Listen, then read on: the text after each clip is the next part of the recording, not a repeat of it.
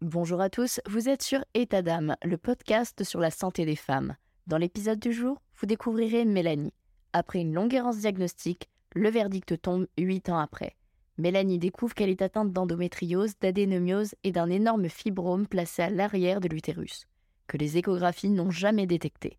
Malheureusement, cette découverte tardive lui a valu une lourde opération, l'hystérectomie. Découvrez son récit.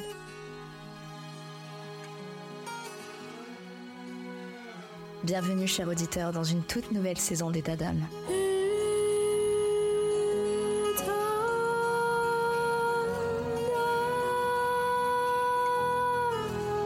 État d'âme vous fait vivre des moments forts avec des témoignages de femmes exceptionnelles et des conseils précieux de spécialistes de santé. Mais cette saison, préparez-vous à être transporté encore plus loin par État d'âme Stories. Ce sont tout simplement des récits fictifs, des histoires captivantes qui vous bouleverseront des situations auxquelles vous pourrez vous identifier. Ces histoires, façonnées par ma plume, vous plongeront au cœur des défis, des victoires et des émotions de la vie quotidienne des femmes, avec derrière chaque histoire un message important. Je vous invite à écouter attentivement, à apprendre et à grandir avec chaque épisode. Abonnez-vous dès maintenant pour ne rien manquer de cette saison spéciale qui déploie ses ailes pour vous offrir un contenu unique en son genre. Et Adam Stories. Chaque histoire est une leçon, chaque femme est une source d'inspiration.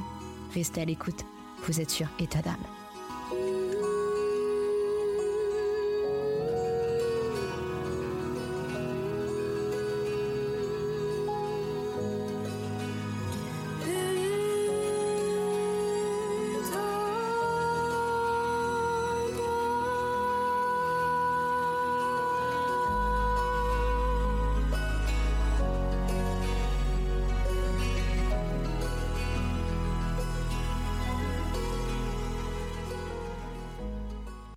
Jusqu'alors, je n'avais donc jamais eu de problème particulier euh, lors de mes règles, euh, jamais de douleur.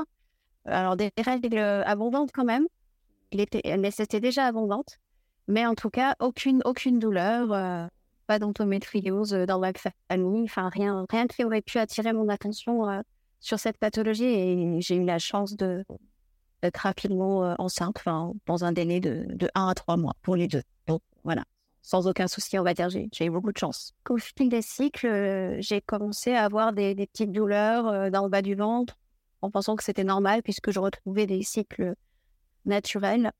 Et, euh, et puis ensuite, les petites douleurs sont devenues de plus en plus importantes, avec même des moments, on va dire, invalidants, dans la mesure où il m'est arrivé de ne pas pouvoir aller travailler une journée, voire deux. Enfin, j'ai de ne pas y aller pendant deux jours à cause de ça, parce qu'on a un peu honte en fait d'aller voir le médecin euh, généraliste, parce que c'est plus rapide qu'avoir un rendez-vous chez son spécialiste, euh, pour dire euh, j'ai trop mal au ventre, avec vraiment comme des coups de poignard, avec l'envie de se mettre en roule, mais avoir du mal à trouver des positions antalgiques et pleurer, même avoir l'impression d'accoucher, des douleurs un peu similaires, des douleurs, bon je vais pas rentrer dans, dans, les détails, mais des douleurs avant d'aller à la scène, en allant à la selle, euh, des, douleurs euh, dans la clé intime, euh, quelque chose de, très très très fort, et en plus doublé d'hémorragie en ce qui me concernait.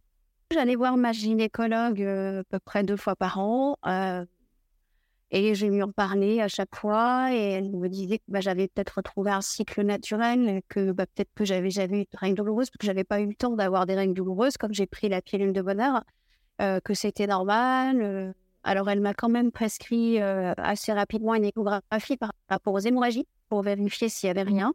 Et euh, il n'y avait, y avait, y avait rien de visible à l'échographie. Ce n'était pas elle qui les faisait parce qu'elle n'avait pas d'appareil pour ça. Donc, j'allais au, cabinet privé euh, en sachant qu'en fait, elle me prescrivait un médicament que je ne sais pas si je peux le citer, mais qui a été fait pour diminuer les hémorragies. Donc, je devais prendre sous la forme d'ampoule au début de mes règles. Et effectivement, ça, ça limitait le flux, on va dire. Donc ça, ça agissait bien.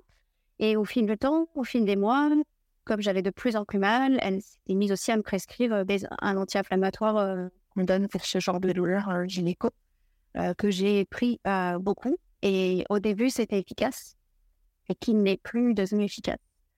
Et un jour, alors je suis assez résistante à la douleur, et, un jour, on était en vacances, je me souviens, c'était l'été. Alors, vous dire quand ça s'est je ne sais plus exactement au niveau des années, mais on va dire peut-être deux ans avant d'avoir le diagnostic, à l'âge de 40 ans, j'étais dans un état, j'avais vraiment très très mal, je, pleurais, je savais pas, comment me mettre. j'avais beau prendre des antidouleurs, des antispasmodiques, des anti-inflammatoires, rien ne me soulageait. Et au retour de ces vacances, en fait, mon conjoint c'est un peu fâché. Il, m'a dit qu'il allait m'accompagner chez la gynécologue pour exiger d'avoir des informations et comprendre. Donc, pourquoi j'étais dans cet état-là, que c'était pas normal. Et moi, je ne connaissais pas l'endométriose et je n'imaginais même pas pouvoir en être atteinte. Et comme il n'y avait pas d'antécédents, c'est un sujet, maintenant on en parle, mais à l'époque, c'était comme plus tabou. Enfin, les femmes n'en parlaient pas si facilement. Et ce jour-là, il s'est un peu fâché, enfin, sans se fâcher, mais il a dit Moi, je trouve que c'est pas normal, j'en ai marre que vous lui donniez des antidouleurs, des anti-hémorragiques, j'aimerais quand même comprendre. Et, sur ce, elle a tempéré. Et je la remercie quand même. Et elle a prescrit une IRM bien complète, que je suis donc allée passer à 45 minutes de chez moi. Et, quand j'ai passé cette IRM, le médecin radiologue, euh, nous a euh, conviés dans son bureau, euh, mon mari et moi, il nous a fait asseoir en disant c'est la parole, vous passez ce genre d'examen, oui. et il me dit gentiment, il, a été super bienveillant, il a, pris le temps, mais là je, je schématise un peu, puis c'est ce dont je me rappelle aujourd'hui, en disant Vous n'êtes pas venue pour rien, madame. en fait, vous avez beaucoup de choses qui ne vont pas. Et là, il m'annonce que j'ai une endométriose, de l'adénomiose et un énorme fibrome en arrière de l'utérus qu'on ne peut pas voir autrement par une IRM.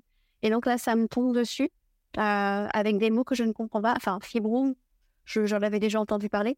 Endométriose, vraiment, adénomiose, je ne savais pas du tout ce que ça voulait dire. Et là, il me dit, il faut absolument reprendre contact avec votre gynécologue. Euh, voilà, c'est important. Euh, il ne m'a pas dit ce qui allait suivre. Il m'a juste demandé si j'avais envie d'avoir d'autres enfants. Donc, je lui ai dit que j'avais déjà deux grandes filles, que c'était pas d'actualité. Et, euh, donc, j'ai repris rendez-vous avec ma gynécologue qui m'a tout de suite adressée vers le CHU euh, pour que je puisse avoir une consultation spécialisée en endométriose. Et là, je dirais que le début euh, du parcours a commencé. donc là, j'ai vu une gynécologue spécialisée qui a été adorable, qui m'a prescrit des examens très invasifs. Ouais, ouais, ouais, je crois que c'est une hystéro, je sais que quoi, enfin, une caméra. Ça, c'est un Ouais, c'est ça, merci beaucoup. Donc, c'est pas un examen très, très fun. Et d'ailleurs, quand j'y suis allée pour le passer, je voulais plus passer. Je lui ai dit, mais je comprends pas, je crois qu'il n'y a pas besoin puisque j'ai passé une IRM et que. Elle m'a dit, non, il faut s'assurer qu'il n'y ait pas de lésion ailleurs que là où vous en avez. Et j'ai aussi passé un examen dans le rectum qui n'est pas très agréable non plus, mais pour vérifier si j'avais pas déjà de l'endométriose dans le rectum. Donc, fort heureusement, il n'y avait pas de lésion dans le rectum. Il n'y en avait pas ailleurs. Et elle m'a donc annoncé qu'il n'y avait pas vraiment d'autre choix à part pratiquer une hystérectomie, peut-être totale ou subtotale, dans la mesure où j'avais un ovaire aussi impacté par l'endométriose et qu'elle n'était pas sûre de pouvoir sauver cet ovaire-là et elle ne savait pas si elle pourrait garder un seul ovaire. Enfin, elle m'a prévenu que peut-être que quand je me réveillerais, il y aurait, cette surprise d'avoir une opération totale. Euh, alors évidemment, il faut encaisser avec toutes les questions qui viennent par rapport au risque d'une opération et, et, le deuil de la maternité qui pourtant pour moi était clair, qui se remet en rôle. Et, et voilà. Donc après, ben, on se prépare et, et le jour et on comprend pas pourquoi on a ça. Et à la fois, on se dit, ben, peut-être que c'est bien que j'ai pris la pilule pendant un certain nombre d'années, parce que sinon, je l'aurais peut-être eu et puis j'aurais peut-être galéré pour avoir des enfants. Donc là, je me dis que j'ai quand même eu de la chance, je relativise. Et donc, l'examen, enfin, l'opération est programmée. et évidemment, ben, je devais, enfin, je sais pas, elle m'avait dit que ça allait peut-être durer maximum deux heures. Et je suis partie au bloc à 13h30 et je suis remontée qu'à 23h30. Mon mari était très inquiet. Bah, D'abord parce que malgré, euh, malgré que j'ai prévenu euh, l'anesthésiste que je ne supportais pas la morphine, qu'elle me rendait très malade, j'ai eu de la morphine. Donc j'ai été très malade, donc je ne pouvais pas remonter dans ma chambre parce que je vomissais tout le temps. Et j'ai eu énormément de mal à sortir euh, de l'anesthésie. Donc c'est aussi pour ça. Mais surtout, l'opération a duré 4 heures, 4 heures parce qu'elle a trouvé des lésions beaucoup plus importante que ce qu'elle pensait. Et alors, ma chance a été qu'elle a pu me laisser mes ovaires. Donc, je n'ai pas été en ménopause précoce. Et par contre, quand je me suis réveillée, enfin, que j'étais dans ma chambre et qu'elle est venue me voir, elle m'a annoncé qu'elle n'avait pas pu tout enlever au niveau des lésions et que par conséquent, elle allait me prescrire un traitement hormonal jusqu'à la ménopause. Il m'a un peu peiné parce que je ne voulais pas plus prendre la pilule. On fait subir une hystérectomie, qui veut dire que de risque de grossesse, mais l'ironie du sort fait que je dois quand même avaler une pilule fortement dosée euh, en fait, j'ai pris j'ai arrêté parce que ça, ça ne me convenait pas. J'avais des fringales et, je me sentais triste. Enfin, je ne sais pas, c'était parti les effets a priori, mais j'ai décidé de, prendre le risque que, parce que du coup, au vert des cycles, bah, donc dit euh, ben, endométriose, tu peux toujours continuer à proliférer. Donc, euh, j'ai pris ce parti-là de, laisser euh, les choses se faire et bien évidemment, ben, qui impose un suivi et euh, des IRM de contrôle pour voir si, si l'endométriose. Mais bon, je, ça arrive à une tranche d'âge ou de toute façon, mes cycles se raréfient. voilà. Maintenant, je prends pas d'antidouleur parce que, parce que par rapport à avant, où la douleur était de 10 sur 10, euh, enfin, ça, pouvait aller de 10 sur 10. Là, je dirais que je suis à 2-3. Voilà, et, c'est vraiment très, très léger. Et, c'est à certains moments, euh, Aujourd'hui, je dirais que c'est un indicateur que j'ai encore des cycles et, comme ça, ça se passe, ouais. Mais, euh, mais après l'opération, par contre, euh, bah, tous les mois, hein, euh, j'avais, j'avais des douleurs. J'ai, j'ai, je n'étais pas obligée de prendre la même molécule, c'était moins fort, beaucoup moins fort. Et surtout parce que je n'avais plus de règles. ça, c'est l'effet positif de cette opération, c'est que je n'avais plus de règles. Bah, plus d'hémorragie, donc parce que la quotidienne avec des hémorragies est très très galère que l'on soit au travail, en sortie, sur la plage. Euh, quand on veut partir à la journée, c'est très compliqué. Euh, et, euh, et, voilà, donc plus de douleurs très importantes, plus, besoin de contrôler, d'être sûr que je ne vais pas devoir, me changer deux fois, etc. Enfin, prévoir toujours un change parce qu'au carry, c'est très pénible. La nuit, on n'en parle même pas. Donc, en tout cas, de ce point de vue-là, c'était terminé. Mais en tout cas, l'endométriose était encore là. Hein jour d'aujourd'hui, ce que je conseillerais aux femmes, bon, déjà, mon intuition me disait que c'était pas normal. Je ne suis pas assez écoutée. Je pense que le meilleur euh, expert, c'est le patient, peut-être, en premier. Euh, ce que j'aurais envie de dire aux femmes, c'est n'hésitez pas à, changer de, consultant, d'aller voir un autre, euh, autre spécialiste. Peut-être d'aller dans les chutes et pas dans. Moi, c'est une gynécologue de ville, qui ne connaissait rien, je pense, et qui n'a pas pu, pour des raisons qui lui appartiennent et que je ne connais pas, euh, pu se rendre compte qu'elle était dans ses limites, en fait, et qu'elle aurait dû dire euh, je vais passer la main. Et d'ailleurs, euh, la gynécologue du CHU était assez édifiée qu'il n'y ait pas eu d'ILM qui est plutôt qu'on lui laissait juste prendre des médicaments sans faire d'autres explorations d'échographie, parce qu'elle a connu que l'échographie c'était un peu léger et qu'on ne voyait pas tout. et, les dégâts, en fait, qui étaient là, c'est que j'ai quand même eu de la chance, parce que si, si mon n'avait pas alerté, euh, j'aurais peut-être supporté encore longtemps et peut-être que j'aurais eu de l'endométriose euh, dans le côlon, euh, dans le rectum, ça peut monter jusqu'au poumon. Enfin, on sait que c'est quelque chose de rapide hein, dans le corps. Enfin, voilà. Donc, j'ai de la chance de ne pas, de pas en être arrivé là. Mais en tout cas, ouais, je pense qu'en tant que thérapeute, on doit, on doit à un moment dire je me sens plus compétent, euh, j'avoue que là, je sèche, euh, il faudrait peut-être euh, prendre un autre avis. c'est aussi reconnaître son humilité. Je sais pas, on peut pas être bon partout, on peut pas tout savoir, on peut pas gagner tout le monde. Et les médicaments ne sont pas, ça peut être comme une rustine, quoi, sur un pneu crevé, mais pourquoi ça crève derrière enfin, Voilà, donc moi, était plus en colère que moi. Moi, j'ai tendance à, essayer d'aller de l'avant, puis s'écriminer la colère fait pas forcément du bien non plus. Quoi. J'étais plutôt à devoir faire un deuil. Parce que même si euh, j'étais claire, on ne voulait pas avoir de troisième enfant, euh, j'avoue que j'ai eu un passage à je suis rendu compte, j'ai eu un sentiment d'inutilité. Après, dire j'ai une matrice, en quelque sorte. Je suis plus bonne à rien. Euh, bon, j'ai consulté, hein, voilà, ça, va aider. Et peut-être qu'au jour d'aujourd'hui, peux si je peux m'autoriser à, faire ce parallèle, le fait que j'écrive des livres, ça me permet, c'est ce que je dis aux enfants que je rencontre à Montjuic, ça me permet de donner naissance, en fait, à nouveau. Et je pense que c'est cette créativité-là qui, bah, m'a sauvée de, cette phase où je me sentais une bonne à rien. Finalement, euh, j'ai l'impression de, ouais, je donne vie à des personnages, à des livres que j'appelle parfois un petit peu mes, mes bébés. Donc, euh, ouais, je ne suis pas la seule. Hein. Il y a plein d'auteurs, des artistes, mais en tout cas, moi, je pense que ça me permet vraiment de sublimer euh, ça. Allez, ça. Aujourd'hui, j'ai fait le deuil de la maternité, mais n'empêche que je pense que quand on est une femme, on a, on a quand même besoin de donner vie à des choses. Peut-être que tout être humain a besoin de donner vie à des choses. Mais euh, voilà, quand on, quand on a eu ses enfants, euh, c'était important de, de, se mettre dans d'autres projets. Voilà. Et que j'écrivais pour la jeunesse, mais que j'avais un premier roman euh, fiction adulte. Et, euh, et dedans, je parle de deuil. Et je pense que quelque part, c'est une thématique qui me tient à cœur. D'abord parce qu'en tant que psychologue, j'ai accompagné beaucoup de femmes touchées par le deuil, le deuil périnatal notamment. Et, euh, et je pense que la question du deuil, c'est tous les deuils qu'on doit faire dans la vie, toutes les séparations, puisque ce livre aussi parle d'une séparation, de plusieurs séparations, qu'elles soient symboliques ou, physiques ou psychiques. Et, oui, donc merci pour euh, la vie qui les attendait. C'est vrai que, voilà, je pense que je savais pas la vie qui m'attendait avec cette endométriose. Et il y a un avant et il y a un après. Pas normal d'avoir des règles douloureuses et invalidantes. Au jour d'aujourd'hui, c'est pas normal. Enfin, d'après ce que j'ai lu, ce que j'ai compris.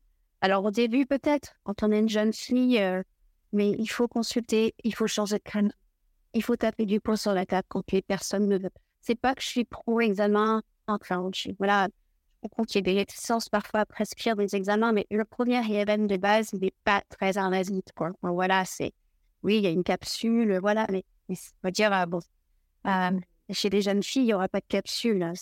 C'est un IRM de base. Mais euh, il, faut, il faut changer de crème vie quand on ne se sent pas entendu. C'est pas normal de repartir sans avoir de réponse. Il y, a des, y a des centres, euh, dans chaque région, il y a des pôles de référence d'endométriose. Il y, a, y a des sites euh, et sur les réseaux, y a, on peut trouver des ressources. Moi, moi si j'avais su que c'était ça, j'aurais cherché. Mais je ne savais pas qu'on disait que c'était normal, quoi, que ça allait passer ou que ça pouvait arriver. Et j'étais pas entendue dans ma douleur. Mais voilà, quoi.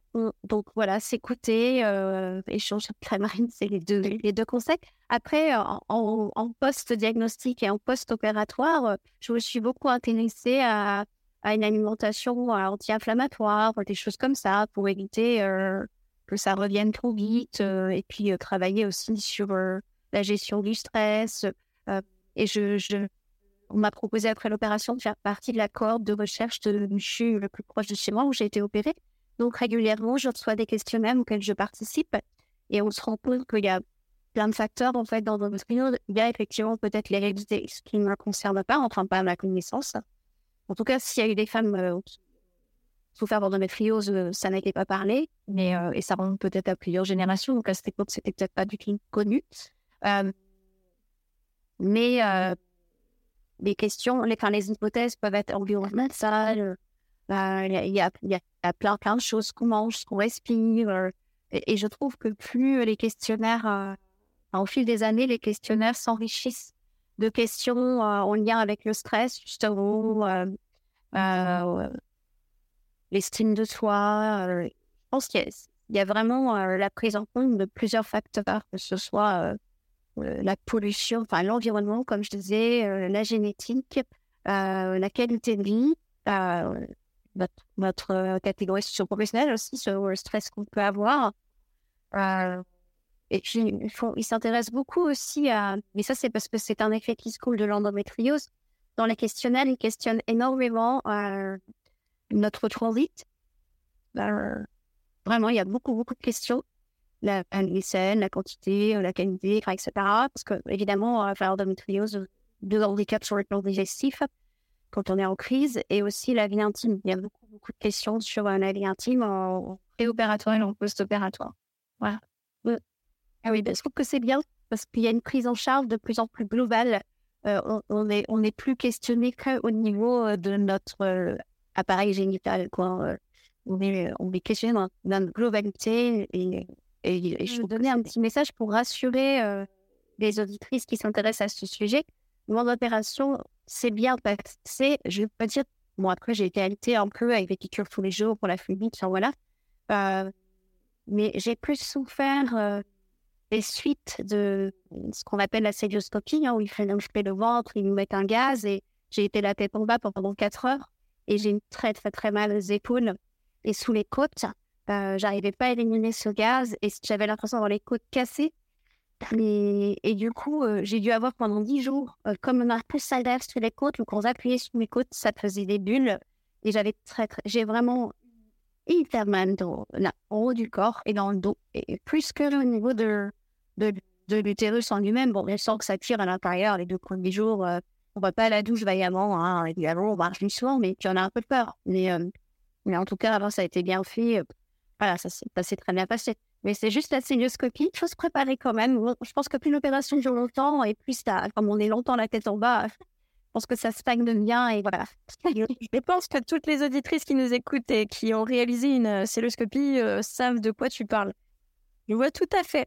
Tout à fait. On nous dit de nous masser, de marcher plus possible. De marcher, Sauf que marcher quand on vient de subir une hystérectomie, bah, on ne fait pas un marathon, quoi. C'est-à-dire qu'on marche un peu comme une grand-mère, c'est-à-dire qu'on est un plat. Voilà, c'est ça. Ça tire au niveau des cicatrices, donc... Euh... voilà, mais pas de complications euh, post-opératoires. Je suis rentrée chez moi, euh, j'ai fait une journée après l'opération à l'hôpital et je suis rentrée chez moi. D'accord. Donc là, par contre, c'était un, peu, un peu tôt quand même. Enfin, mais j'allais bien, mes constantes étaient bonnes et je pense qu'ils veulent éviter les risques d'attraper une infection nosocomiale, peut-être, je sais pas. Donc je suis rentrée chez moi, après il y a une agenda les jours, avec les ovaires, mes ovaires sont survenus quand même, hein, puisque je les ai gardés. Mais, euh, mais voilà. Ce sont sur ces mots que nous achevons cet épisode. Un grand merci à toi pour euh, bah, merci beaucoup. Un témoignage aussi. Un peu de rien. Et euh, rien me donner la parole. Et puis je je, l'ai jamais fait. Donc, euh, je sais pas. Je suis tombée sur ton podcast, comme je disais, dans un post euh, par hasard ou par non-hasard.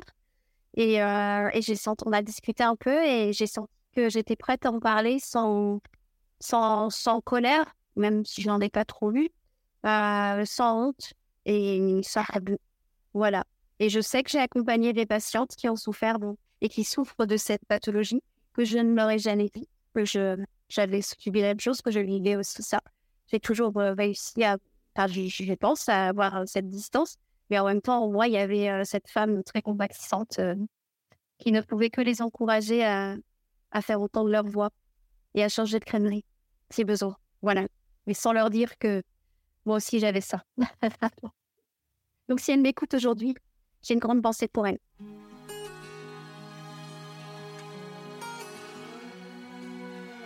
Bienvenue, cher auditeur, dans une toute nouvelle saison d'État d'âme.